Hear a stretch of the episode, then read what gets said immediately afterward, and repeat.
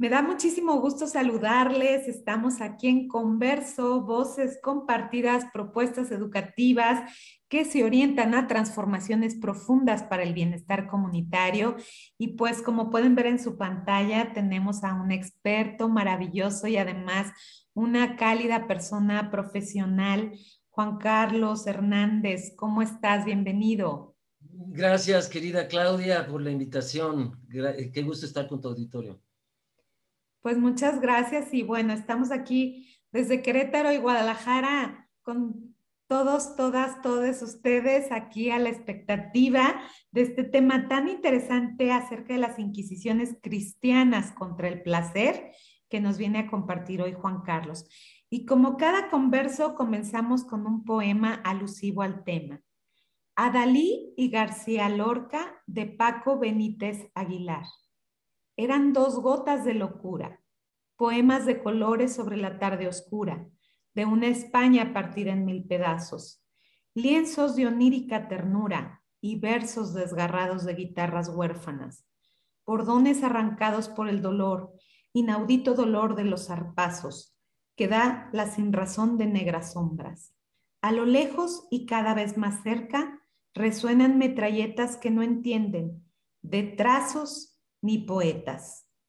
¿Cuántos muertos de uno y otro bando se hubiera ahorrado la incomprensible España si el odio no se hubiera enquistado entre sus huesos? ¿Maricones? ¿Personas? Ni el pincel ni la estrofa causan daño, ni el caminar en la playa de la mano, ni hilvanar verso a verso un pensamiento, ni diseñar relojes desvaídos por el paso del tiempo y los olvidos. Más daño hicieron, hacen las envidias, los celos, las iras, la inquisición moral y las mentiras. Y pues con esto comenzamos este tema. ¿Cómo ves, Juan Carlos? ¡Wow! ¡Qué fuerte, qué fuerte! Porque pues para que entienda nuestro auditorio, está hablando García Lorca y su pareja. ¿Cómo se llama? ¿Cómo se llama el primer nombre? Dalí. Dalí. Ah, bueno, Dalí. Claro. Eh, García Lorca eh, era gay y fue perseguido por la Inquisición Católica de Francisco Franco.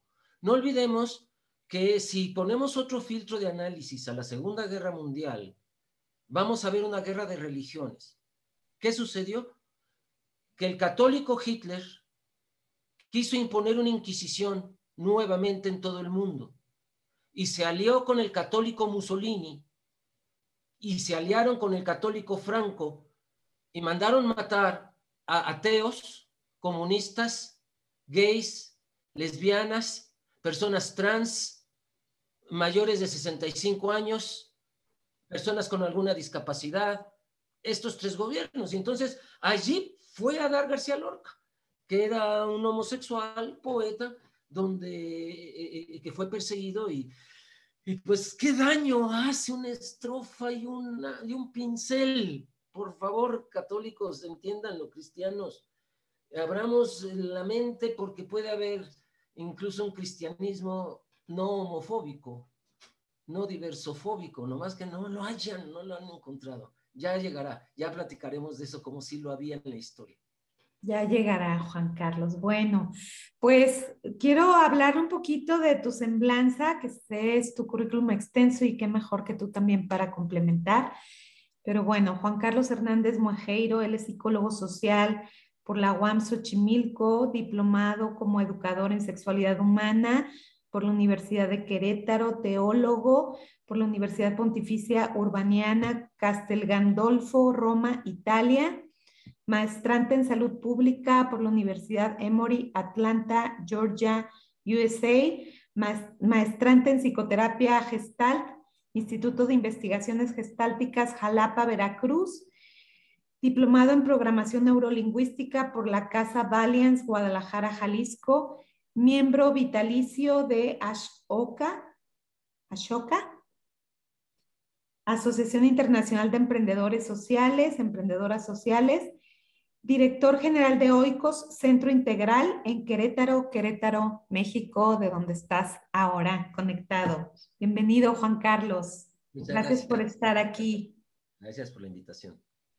Y pues bueno, un poquito abriendo boca con este tema de las inquisiciones cristianas contra el placer, pues ha habido mucha cuestión de persecución y hoy precisamente vamos a hablar de todo esto y, y para quiénes será conveniente el tener esta persecución. Y bueno, pues vamos un poquito introduciendo la temática. ¿Qué te parece con la primera Inquisición cristiana? En lo natural está el diablo. Estamos hablando del siglo IV de nuestra era. Así es.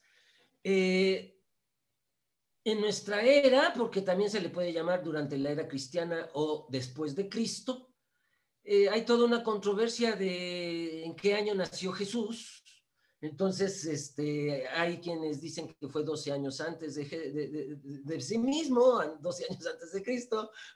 Eh, otro, Herodes muere en el 4 antes de Cristo. Entonces, si Jesús nació bajo Herodes, pues Jesús o, nació antes o Herodes se murió después. Entonces, como no hay, no, no, no embonan las fechas, eh, se dice, se empezó a decir de la era cristiana y mis amigos judíos me decían, ¿y yo por qué no estoy nombrado? Y mis amigos ateos me decían, ¿y yo por qué no estoy nombrado en la era? Y entonces dije, nuestra era, durante nuestra era. Muy bien. Para entender el cambio, hay que hablar un poquito de cómo era antes. Brevemente, pagus significa campo en latín. Paganus, campesino, quien viene del campo, o quien adora el campo, quien adora la naturaleza. Los griegos, los romanos, los egipcios, los babilonios eran paganos. ¿Qué quiere decir esto? creían que había un, espíritu protector en el árbol, creían que había una divinidad en el río, creían que el bosque no se tala, la selva no se tala, no se corta el árbol porque ahí hay una divinidad. Y entonces, por extensión, bueno, si lo natural es bello, si el árbol es bello porque es natural, el cuerpo es bello. Por eso los griegos vivían desnudos. Por eso los egipcios vivían con una faldita. Dime tú qué hace una faldita con una ventolera de Iztapalapa. Se les ve todo. Eh, en Babilonia se vivía desnudos. Eh, y entonces el cuerpo es bello, la desnudez es bella, el erotismo es bello, porque es natural. Entonces, todo lo natural para los pueblos paganos precristianos era bueno, era santo, era bendito. Muy bien. Y tenían una creencia importante que decir. El orgasmo era parte de la religión griega, de la religión romana. Eh, el, Adán y Eva griego, romano, pagano, eh, ellos creían que cada quien que estamos vivos y vivas, una divinidad nos creó que vive en una estrella. Trajo de esa estrella polvo lo mezcló con polvo de la tierra y te creó a ti, tu diosa. Y mi Dios me creó igual. De su estrella trajo el polvo y lo creó, lo mezcló con la tierra. Cada vez que tenemos un orgasmo, nuestra alma sale del cuerpo y vuelve a esa estrella. Nuestro Dios, nuestra diosa, se alegra mucho de ver nuestra alma y la llena de alegría, de salud, de bendiciones, de descanso, de relajación durante el orgasmo. Y la manda de regreso al cuerpo y yo digo, ay, nada más cinco segundos, qué horror. Y entonces el cuerpo siente toda esa vitalidad de fue llenada su alma creencia griega, léanse un libro maravilloso que se llama El cuerpo y la sociedad de Peter Brown, de editorial Mushnik. Ahí narra lo que les estoy contando, investigadores lo documentan, yo ahora nomás lo platico.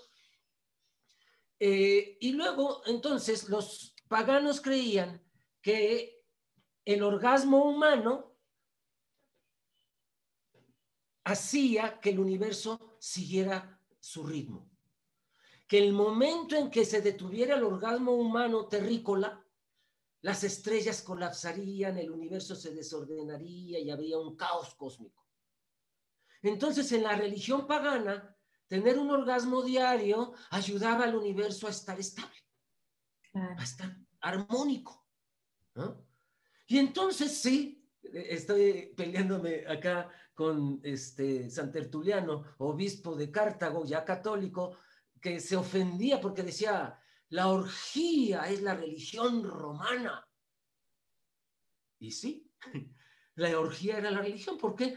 Orgasmo viene del griego ergón. Ergón quiere decir fuerza. Por ejemplo, en la fuerza, energón, energía. No maneja su fuerza, no controló su fuerza, energúmeno. Orgasmo quiere decir producir y soltar yo mismo mi propia fuerza. Producir mi propia fuerza, orgasmo, y soltarla. Para que ayude al universo. Para que lo armonice. Pero además, orgía quiere decir producir orgasmos o energía, fuerza, en orgía, energía, fuerza, entre muchas personas. Y eso, eh, sí, efectivamente, en Grecia el sexo era público.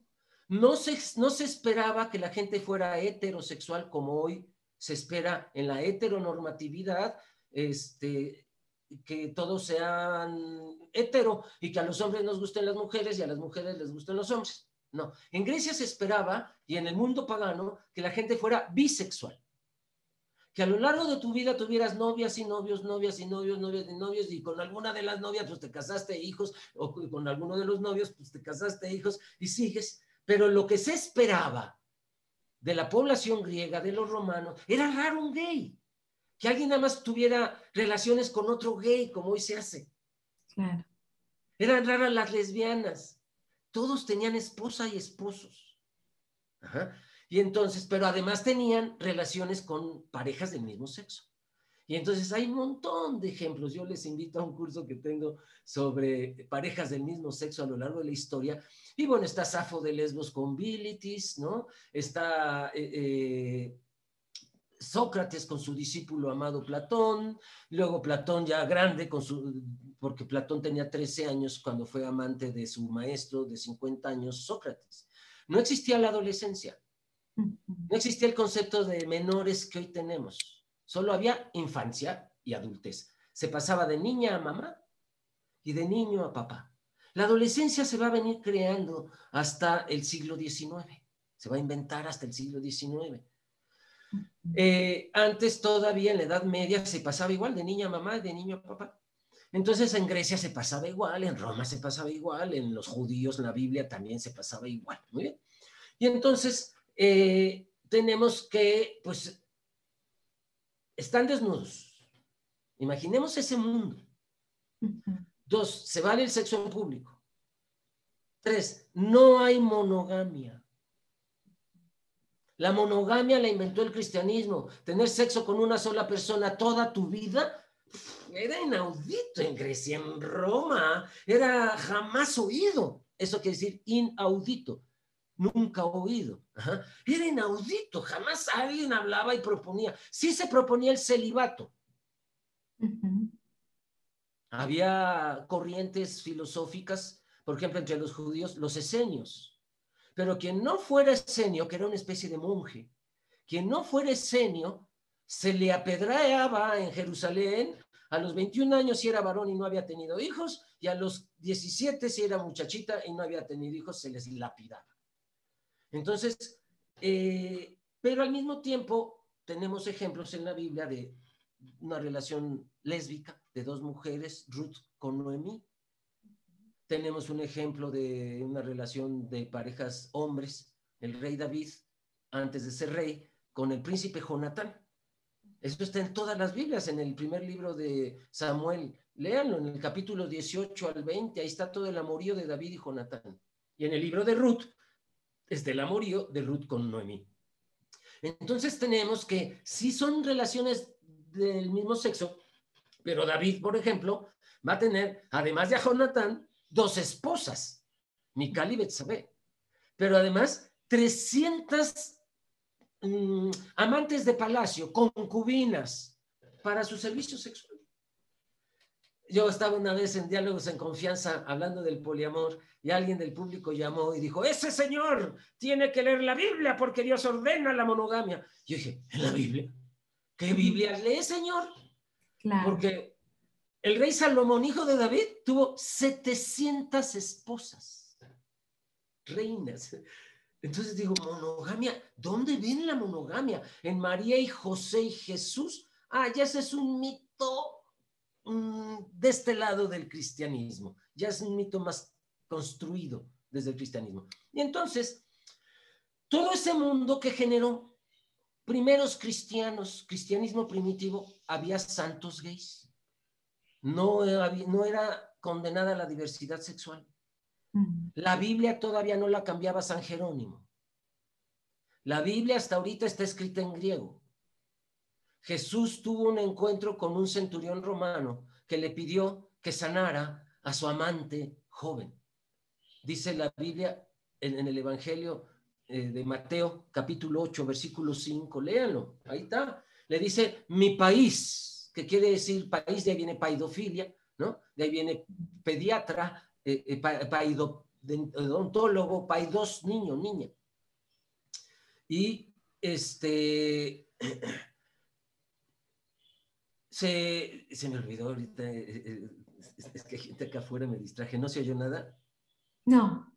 no. Ok, entonces, Jesús está en un, entrando a Cafarnaum y un centurión romano le dice, mi país está enfermo con terribles dolores, ven a mi casa a curarlo. Y entonces le dice, ¿por qué piensas que yo puedo curarlo? Le dice, pues porque las enfermedades están causadas por malignos espíritus, espíritus malignos, y tú puedes mandar a los espíritus malignos. Así que si tú puedes, tú, yo sé que tú puedes, y le dice, qué grande es tu fe. Le dice, y era romano, no era judío. Y voltea y le dice a los judíos que lo seguían, Jesús, vendrán gente del oriente y occidente, o sea, de todos lados del mundo, de todas las religiones del mundo, porque en esa época cada lugar tenía su propia religión. Entonces, decir, vendrán, gentes de oriente y de occidente, también podemos traducir, vendrán gentes de todas las religiones y se sentarán con Abraham a la mesa. Mas los hijos del reino, los judíos, serán expulsados y allí será el llanto y el rechinar de dientes, dice. Y le dice, voy para allá. Y le dice, no, no vengas, porque el romano sabía que, ¿qué le pasaba a un judío que iba a casa de un romano, que eran los invasores? Imagínense un afgano en casa de un gringo. Pues vean lo que les está pasando a los que colaboraron. Y entonces el romano sabía que si Jesús iba, iba a ser dañino para él y su comunidad. Le dice, tú no vengas a, eh, eh, no vengas a mi casa. Basta con una palabra tuya para que mi muchacho quede sanado. Y eso hasta lo repetimos en misa, ¿eh? Y lo dijo un gay, romano. Y entonces Jesús le dice, qué grande es tu fe, que se, que, se, que se te conceda como lo has creído. Hoy le llamamos a eso programación neurolingüística, Claudia, que se conceda como lo hemos pensado, que las cosas sean como las creíste, como las pensaste. Y entonces tenemos ejemplos de que Jesús se topa con gays. ¿no? Hay un texto también en Mateo capítulo 19, versículo 10, donde dice, Pedro está pues rezongando como siempre. ¿Por qué? Porque Jesús les dice, sí se vale el divorcio, pero no se vale matar a la mujer para divorciarte. No, no se vale lapidarlas. El repudio no se vale. Se vale el divorcio, pero no el repudio, porque pues las apedreaban para tener pretexto de buscarse otra. Y entonces Jesús les dice, no, eso ya no se vale. Sí se vale el divorcio. En, sobre todo dice en caso de adulterio, de infidelidad. Pero no se vale apedrearlas. Y entonces Pedro le dice, ay, pues si ese es el caso con las mujeres, no, no conviene ni casarse. O sea, dice, si no las puedo matar, ¿para qué me caso? Y entonces Jesús le dice, por cierto, hablando de los que no se casan, hay eunucos que así nacieron del seno de su madre hay eunucos hechos por los hombres. Claro. Y hay eunucos que se hacen a sí mismos por el reino de los cielos o por una causa. Por ejemplo, yo pienso mucho en esta mujer de los gorilas. ¿Te acuerdas de esa mujer que se fue a vivir a África con los gorilas? No sé si te gusta ver documentales de animales, a mí me encanta. Y está esta mujer que se fue a vivir con los gorilas toda su vida. Ahora sigue saliendo con los gorilas ya viejita. Y digo, esa mujer, por su causa, se hizo eunuca. O sea, no se reprodujo. ¿Quiénes eran los eunucos? Los que no se reproducían.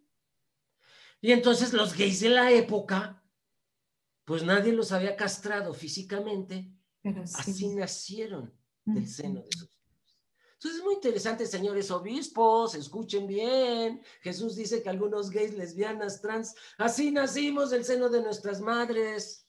Claro.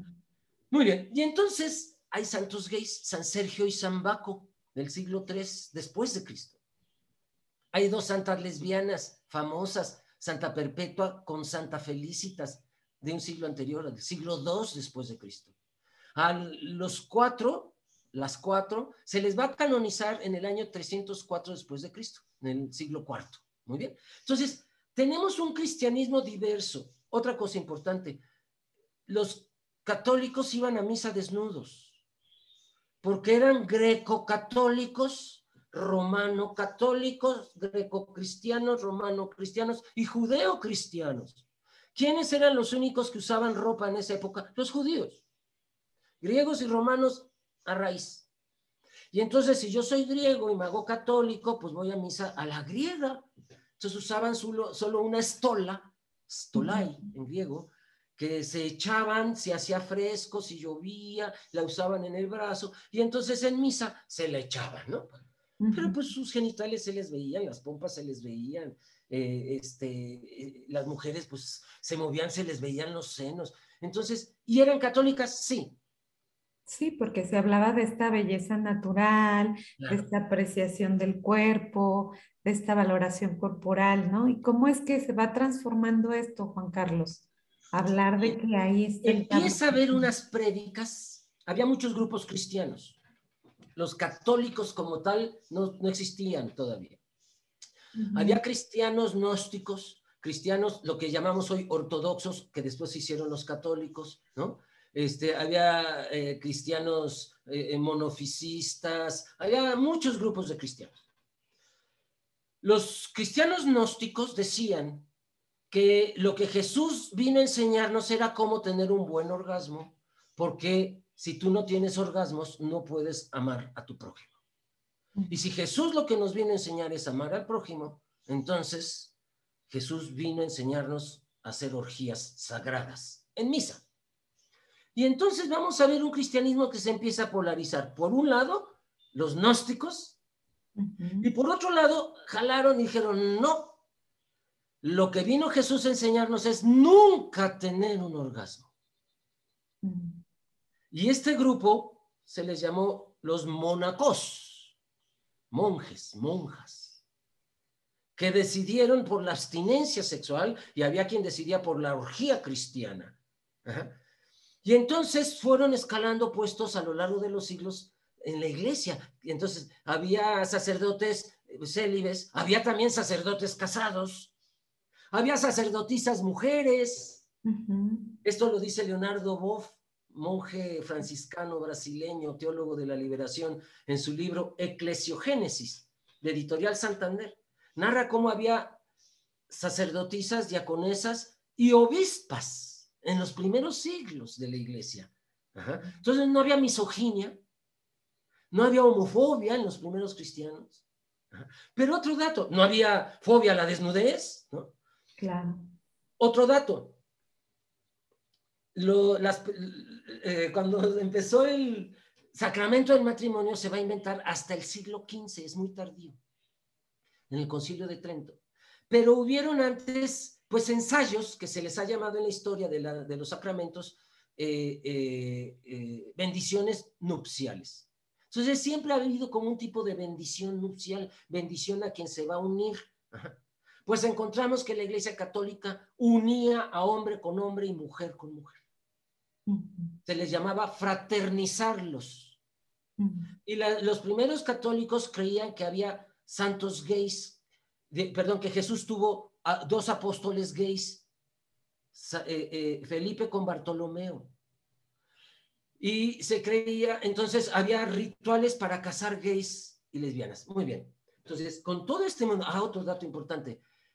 Eh, si tú te casabas en, un, en una bendición de estas nupciales, te decían, si era al varón, porque era una sociedad machista, señor, ¿con cuántas mujeres tiene sexo usted regularmente? ¿No? Ah, pues una amiga del Facebook, mi esposa, otra novia, una ex eh, y una prima.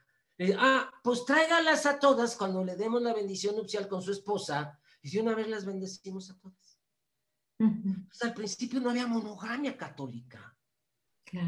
Esto lo dice un historiador alemán que se me olvida mucho su nombre porque es difícil, Brohem, algo así. Pero el libro es de Fondo de Cultura Económica y se llama el sexo, la ley en, el, y la edad, en la Edad Media, en el cristianismo medieval. Y entonces ahí narra que los primeros cristianos podían tener varias parejas. Muy bien. Los mónacos que exigían el celibato van a ir llegando a puestos cada vez más de obispos y cada vez más papas eran célibes y cada vez más papas, hasta que eh, se convierte el emperador romano, Constantino, en el año 313, siglo IV, principios, ordena detener la persecución a los cristianos con el edicto de Milán, 314, 1314, y sale el edicto, ya no se vale perseguir a los cristianos, y él se bautiza, no, se, se hace cristiano, se convierte porque no se bautiza más que al final de su vida, se queda catecúmeno. ¿Quiénes eran los catecúmenos? Los que no se valía decir, ya me convertí al cristianismo, me bautizas, pago y ya. No. Si estabas aquí en Occidente, de Europa Occidental, estudias tres años en el catecumenado y luego te bautizas católico. Y en Oriente, ¿no? En Jerusalén, en Turquía, por allá, cinco años de catecumenado antes de permitirte bautizarte. Muy bien. Y entonces, empiezan a ver esta influencia de los monjes sobre los políticos, de que el sexo es malo, que el orgasmo es malo, y van deduciendo hasta que caen en una fórmula. En la naturaleza está el diablo. Mm. Todo lo que sea natural es del diablo. Y llegan, pasando los años, en el mismo siglo, hasta el emperador Teodosio, él sí ya bautizado, católico, cambia las leyes romanas por primera vez y las adapta al cristianismo, eh, eh, eh, al cristianismo en general. Y entonces por, por primera vez se prohibió la desnudez en público y en privado. Y empieza la primera Inquisición católica. Y entonces si la desnudez es natural y el cuerpo es natural, adivinen qué, ahí está el diablo.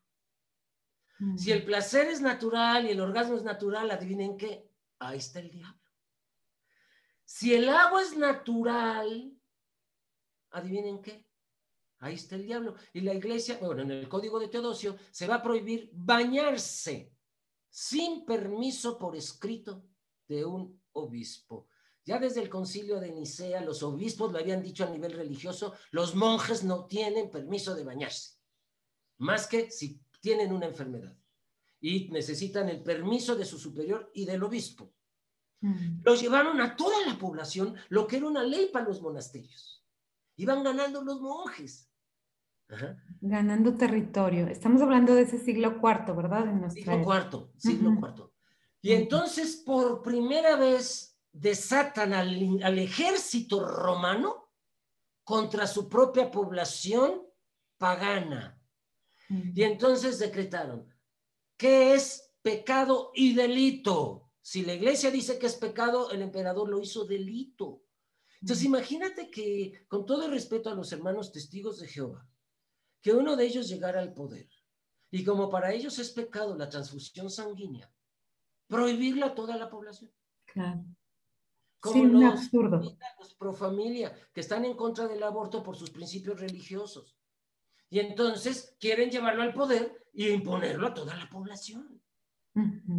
Entonces es lo mismo. Es muy peligrosa la religión en el poder. Es muy peligroso, se le llama en la historia el cesaropapismo.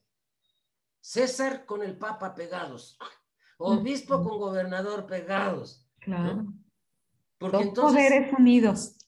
Porque entonces el gobierno va a empezar a hacerse religioso y va a ir excluyendo a los que no son de esa fe.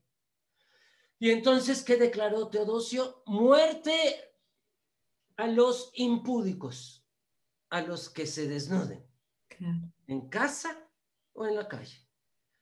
Muerte a los pederastas, que se les olvidó porque se metieron al convento muchos de ellos.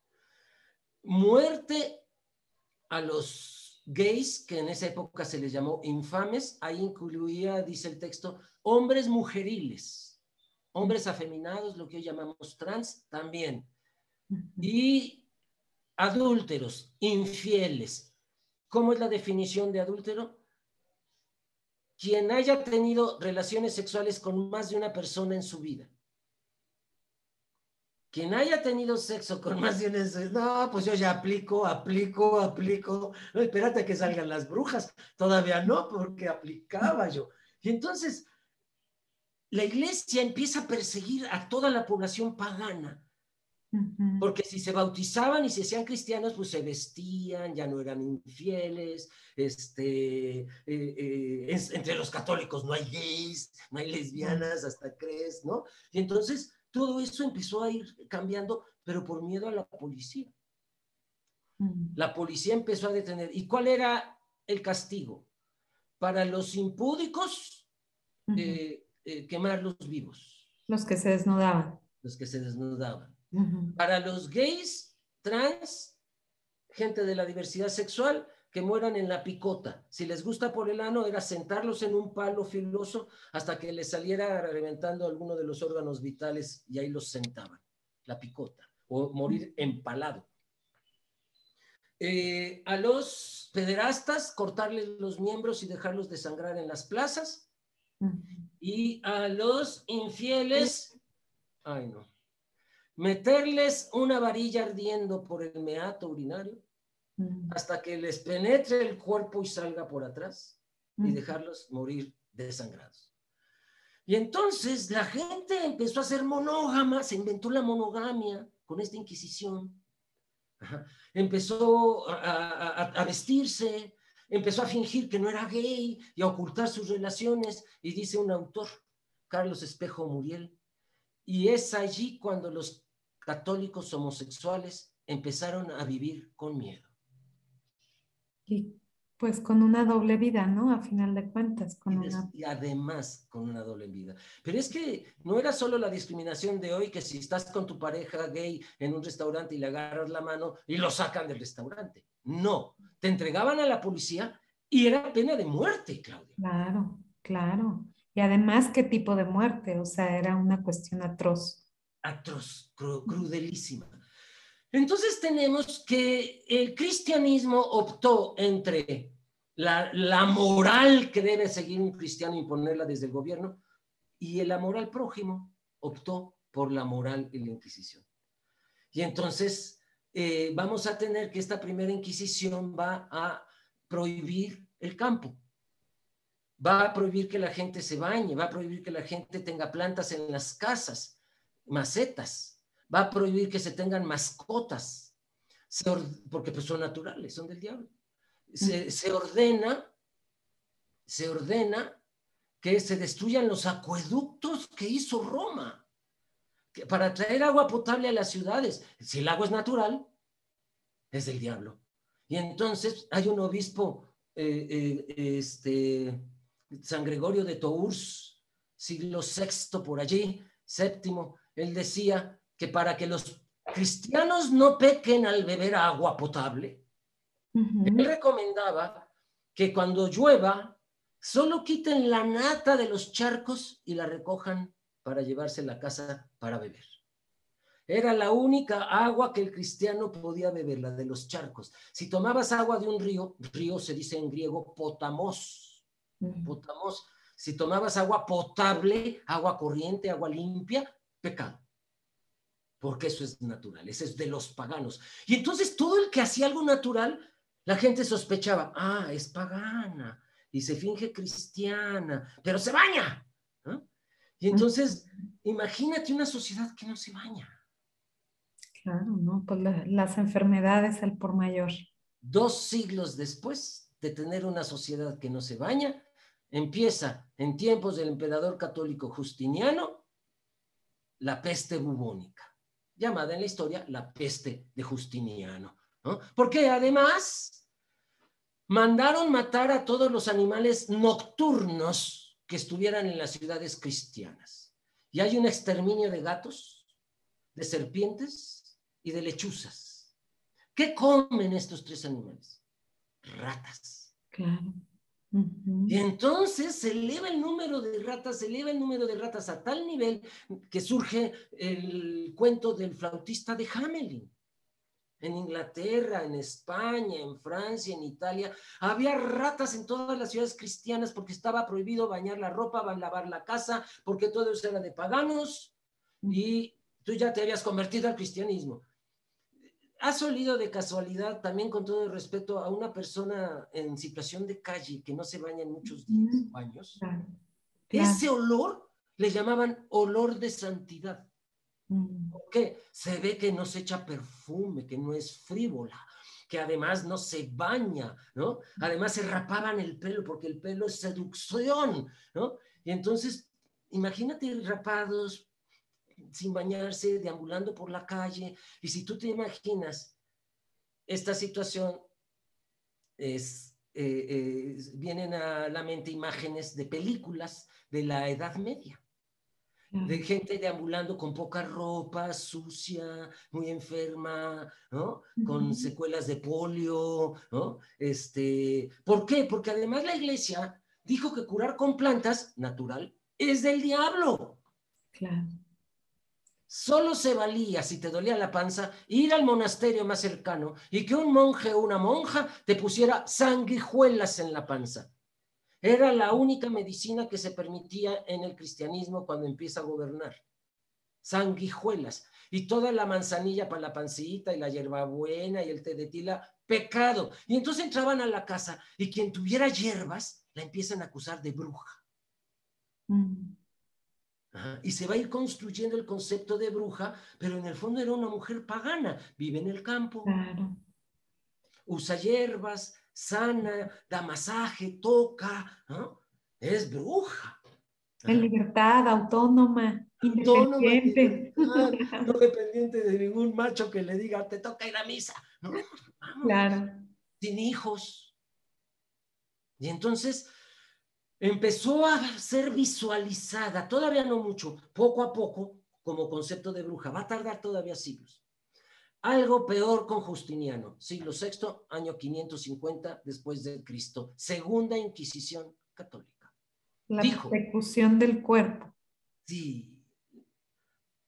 El cuerpo es el culpable de la plaga.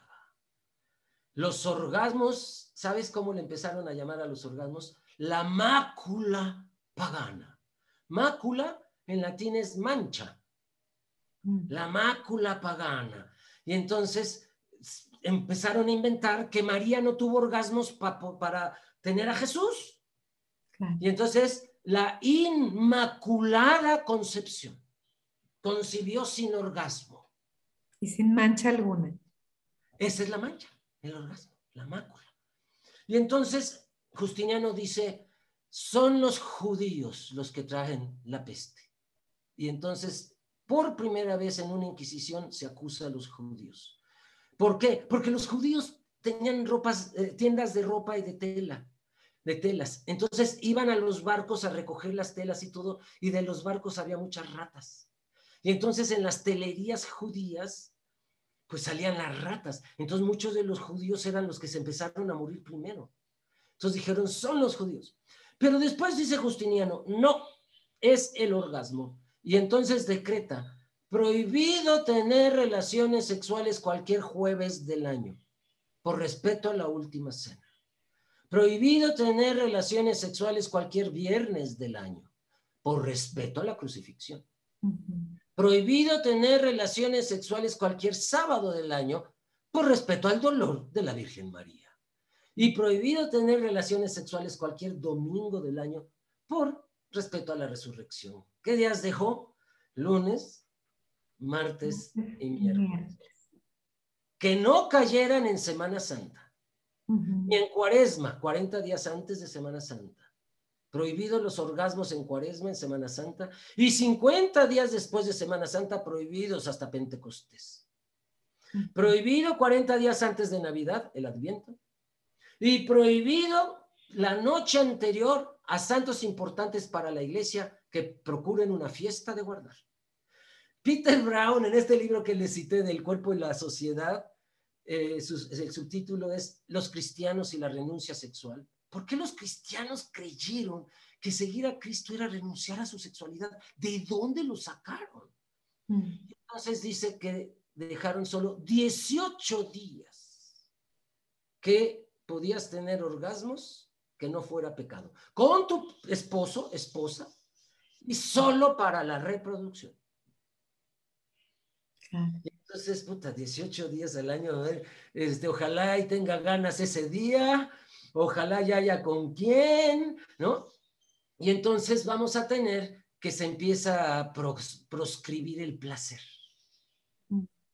Es el placer orgásmico lo que produce enfermedades, lo que produce la peste bubónica.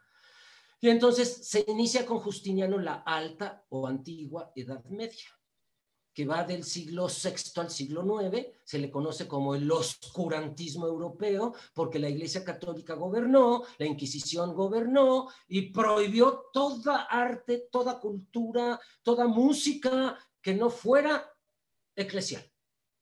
¿Quieres hacer música? Tienes que hacer la música religiosa, si no, te persigo por hereje. ¿Quieres hacer pintura? Tienes que hacer pinturas en las iglesias o arquitectura en las iglesias. Y entonces toda la cultura se centró en el catolicismo y colapsó la cultura antigua riquísima, porque además prohibieron leer a los católicos. Justiniano prohíbe los libros en las casas. Y entonces ordena que todo católico que tenga libros parece judío, dice, parece judío, porque son muy estudiosos los judíos. Entonces, sáquenlos a las calles y pasaba la Inquisición a quemar tus libros. Y si entraba un día la policía inquisitorial a tu casa y encontraba un libro, quemada viva, quemado vivo. Y entonces, ¿qué tenemos? Seis siglos, tres siglos, del sexto al nueve, tres siglos de oscurantismo, de inquisición, de miedo de vivir. ¿Y sabes qué sucedió? Bajó la edad que vivían los griegos y romanos de 50 a 60 años a la mitad. El promedio de vida en, las culturas católicas, cristianas, inquisitoriales fue de 30 años. 40, 42 años ya eras viejo. Entonces, tenemos que el cristianismo pues es malo para la salud de una población, impactó. ¿Y qué vamos a tener? La tercera Inquisición católica, la Santa Inquisición. La Santa Inquisición, digamos que inicia la Baja Edad Media gracias a ese fenómeno nombramos que la Edad Media ya no es la antigua, la Inquisición de Justiniano, si ya es una nueva. En el año 1231 se reúnen los obispos en Roma para sacar una nueva lista de gente que no debe de existir. Y mm. entonces a los que ya había, ¿te acuerdas? Infieles, impúdicos, pederastas, homosexuales, le agregaron ya brujas, turcos, musulmanes, ya existían los musulmanes, eh, herejes, hereje en, latín, en griego es muy bonita su etimología, quiere, y arestai, quiere decir quien se atreve a elegir su vida. Quien es diferente. ¿Quién es? a que se sale de la norma. Ajá. Y empezaban los griegos a decir, mira, este loco dice que van lavándose las manos no les da diarrea a sus hijos. ¡Ja, qué loco! Y al ratito ven que no le da diarrea a sus hijos y entonces lo empiezan a copiar al hereje. Y así el loco se vuelve un genio después. Y entonces eh, nombran a los herejes. ¿Quién más a la Inquisición? Blasfemos. ¿Quiénes son los blasfemos? Quien tú escuches que hable mal de Dios, de los santos o de la iglesia. Tienes que acusarlo en la Inquisición. Entonces se inventa una caja llamada tamburi, con tapa, con cara de diablo, con la boca abierta, donde tú tenías que echar el nombre de todo sospechoso de lo que estoy nombrando que tú conozcas. Entonces llegaba, imagínate a tu casa la Inquisición y te decía, Claudia, ¿usted conoce algún homosexual, algún infiel, alguno que le guste encuerarse, a alguien, eh, eh, eh, este, bruja, alguien turco, hereje o que hable mal de la iglesia? Turcos o judíos, ¿no? Y si tú no denunciabas a alguien, se llevaban a alguien de tu casa. Y entonces, pues la gente por miedo decía, puta, ya, híjole, ya denunciamos al jotito de la estética de la esquina y ya se lo llevaron. Ahora, ¿quién denunciamos? Pues a la puta de la vecina que tiene amantes, ni modo. Que lloren en su casa, que lloren en la mía, que lloren en la de ellos. Y entonces se inicia una era terrible de siete siglos por eso se le llama la Santa Inquisición, porque mató más gente. Las otras no son tan santas porque mataron poquita gente. Y entonces van a ser siete siglos de persecución en toda Europa Occidental de grupos que no debían de existir, según la moral católica. Y bueno, ahí vamos a tener este, cosas muy interesantes. Durante este periodo se inventa la infancia, antes no se conocía el concepto de niño, diferente a un adulto chiquito. Se inventa el concepto de amor maternal, que toda mamá ama a sus hijos solo por el hecho de que sean sus hijos. Pero se les empieza a meter taladrar a las mujeres eh, desde niñas. Y bueno, entonces está en ese periodo. Hasta que finalmente llega el humanismo, la era del positivismo, solo existe lo que se pesa y se mide. Eh, la era del individualismo, ya no te va a salvar tu comunidad con la Inquisición, ahora do it yourself. Empieza la era de hazlo tú mismo, tu propia salvación, tu propia economía, tú a ti mismo, ayúdate. Empieza la era del humanismo, ya no hay que hacer sociedades teocéntricas, centradas en Dios, sino ahora antropocéntricas el ser humano es lo más importante en la sociedad. Y empieza el renacimiento. Empiezan otra vez los pintores que podían hacer desnudos sin ser perseguidos por la iglesia. Empieza Leonardo da Vinci a abrir cuerpos porque la iglesia lo tenía prohibido. Y se rompen un montón de reglas. Se descubre que la tierra no es plana, ¿no? Es redonda. Y entonces todos los mitos que la iglesia había impuesto empiezan a caer uno por uno, uno por uno. Hay un colapso espiritual europeo y resurgen desde el humanismo, el derecho, después lo que fue los derechos humanos. Pero va a llegar Hitler, católico. Hitler quiso ser sacerdote y lo rechazaron en, en el seminario por cucú. Le dijeron que fuera al psiquiatra y que después volviera a ver. Adivina quién fue de los primeros que mandó a asesinar Hitler cuando llegó al poder. A su psiquiatra le sabía todos los secretos. Claro. Y entonces Hitler quiso hacer una nueva inquisición en Alemania y en todos los países que fue invadiendo. Y entonces a donde llegaba, judíos, ámonos, campos de concentración, homosexuales, ámonos, campos de concentración, herejes de hoy, ateos y comunistas, feministas, ámonos a campos de concentración, comunistas a campos de concentración mayores de 65. Otra vez Hitler manda matar a adultos y adultas mayores.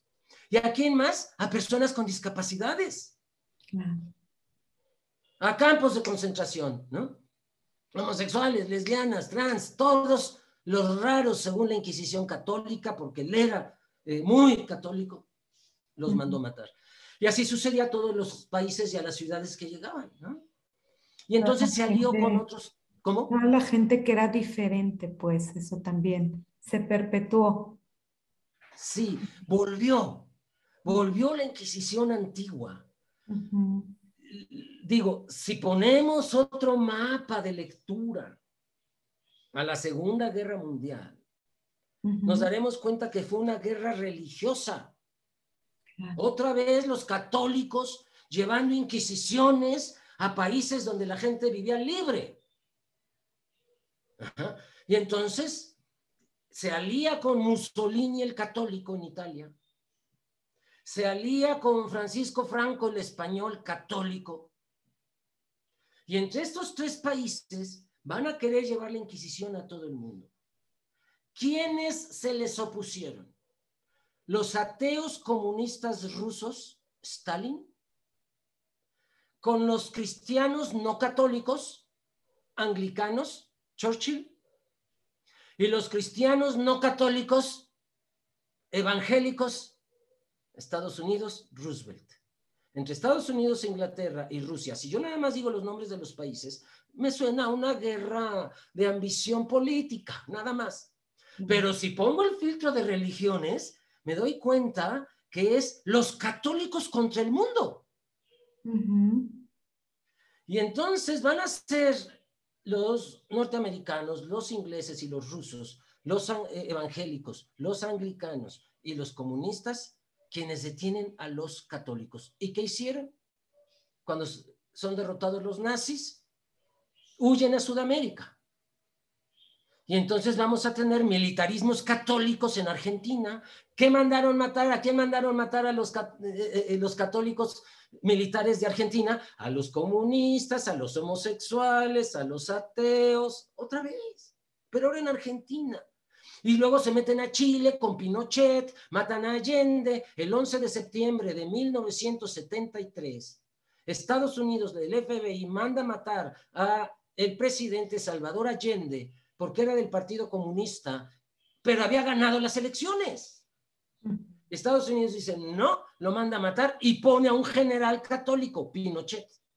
Y entonces ya impone el catolicismo inquisitorial desde el poder y en Chile mandan matar comunistas, ateos, homosexuales, lesbianas, otra vez. Y se expanden a Uruguay, Paraguay, Perú, Brasil, Guatemala.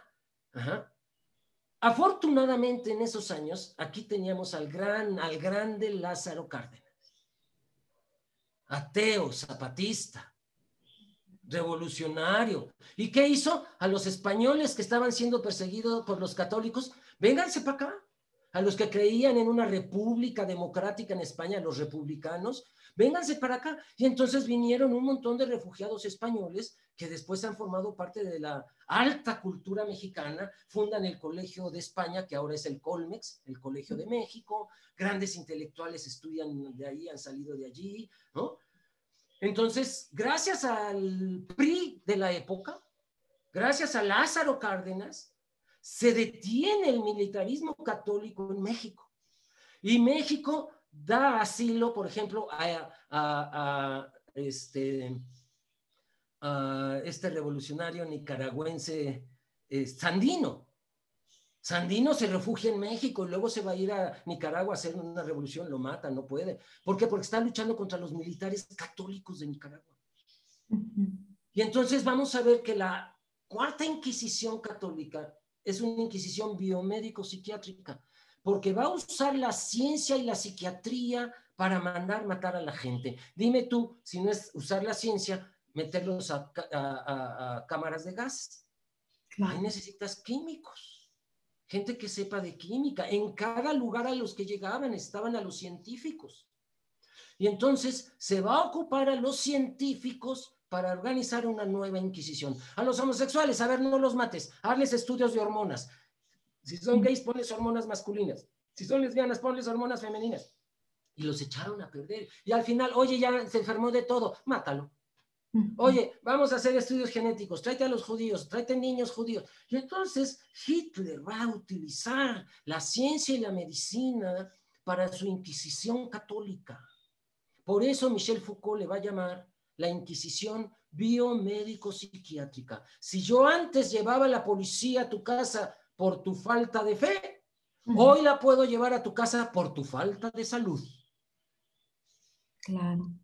Y hoy estamos en eso, dime el coronavirus. No, pues sí, es básicamente lo que hablamos, regresa, ¿verdad? Nuevamente estamos igual. Y entonces, bueno, pues si me permites dar un anuncio.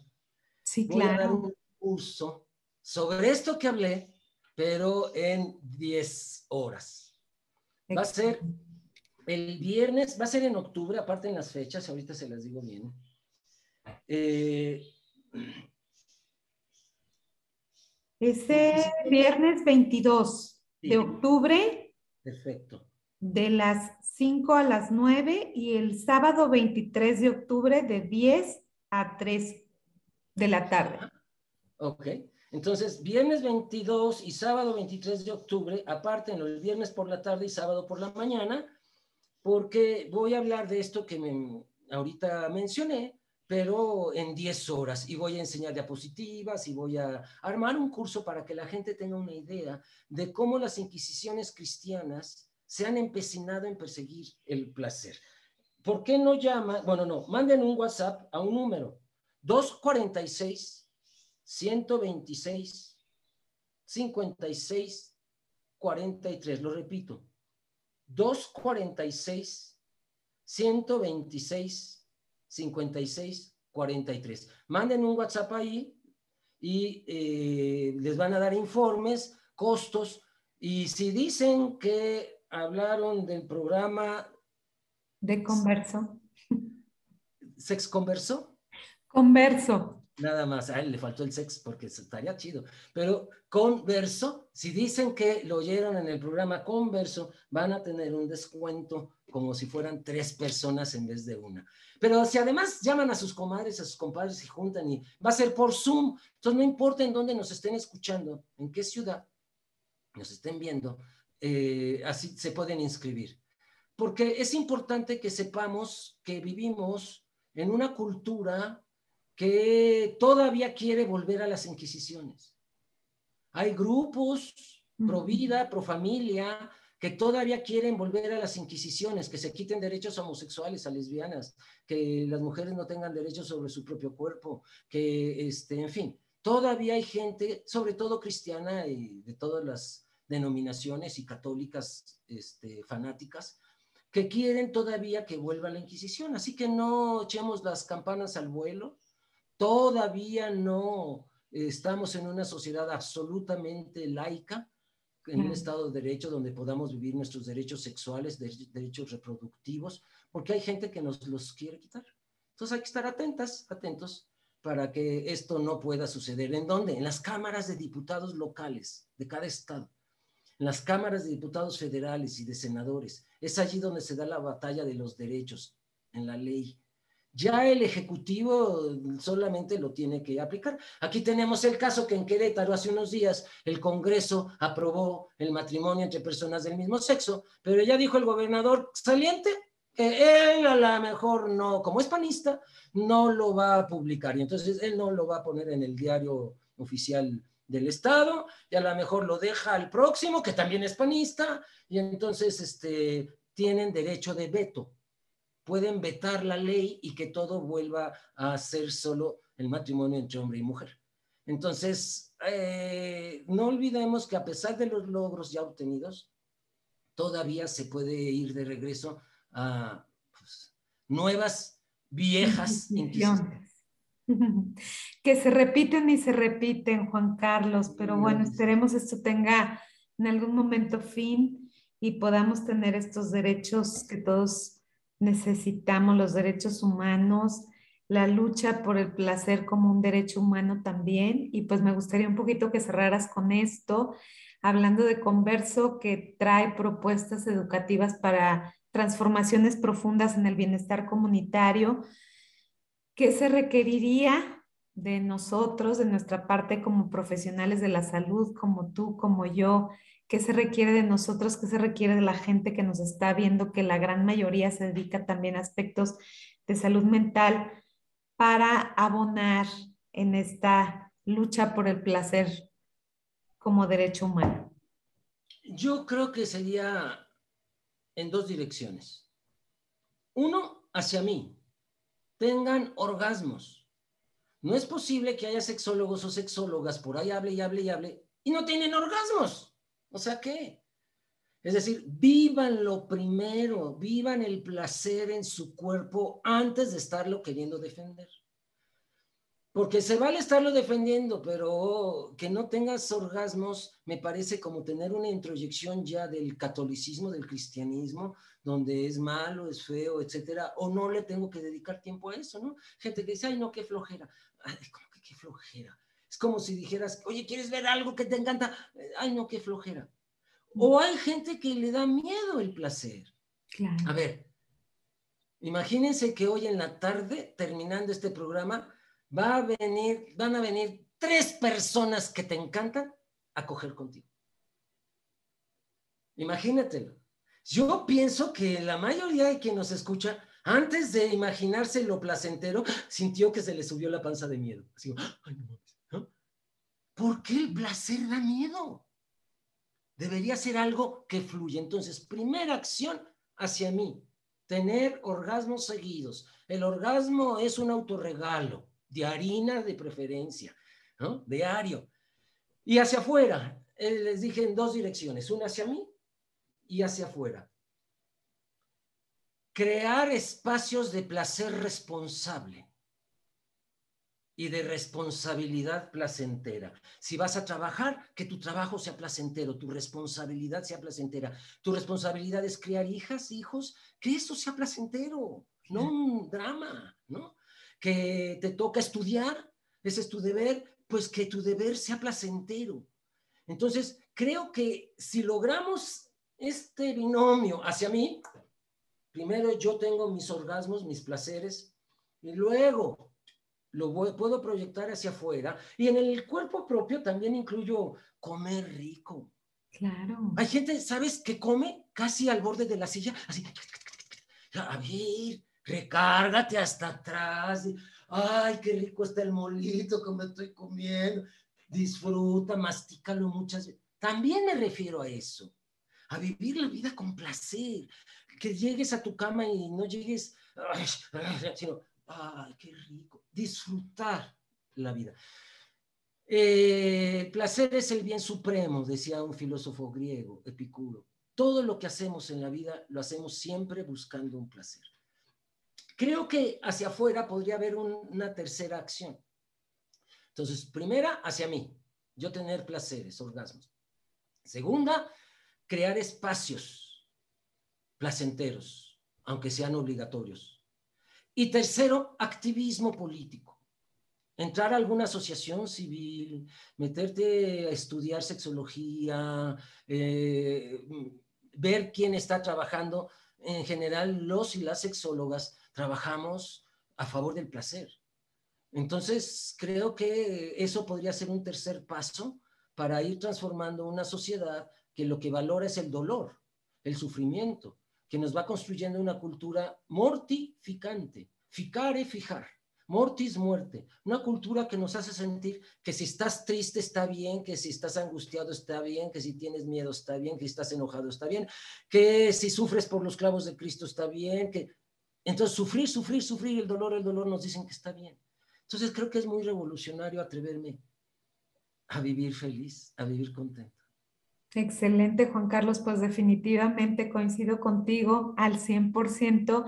Qué importante lanzar nuevamente al universo nuestros orgasmos, que se permee la gente que está a nuestro alrededor nuestro bienestar, porque el placer genera un bienestar emocional, nos genera salud emocional, salud física, y por eso es importante que tengamos este compromiso primero con nosotros, con nosotras, nosotros mismos para poder después abonar en todas las áreas en las que nos movemos y que cada cosa que realizamos la hagamos con toda esta pasión, con toda esta entrega.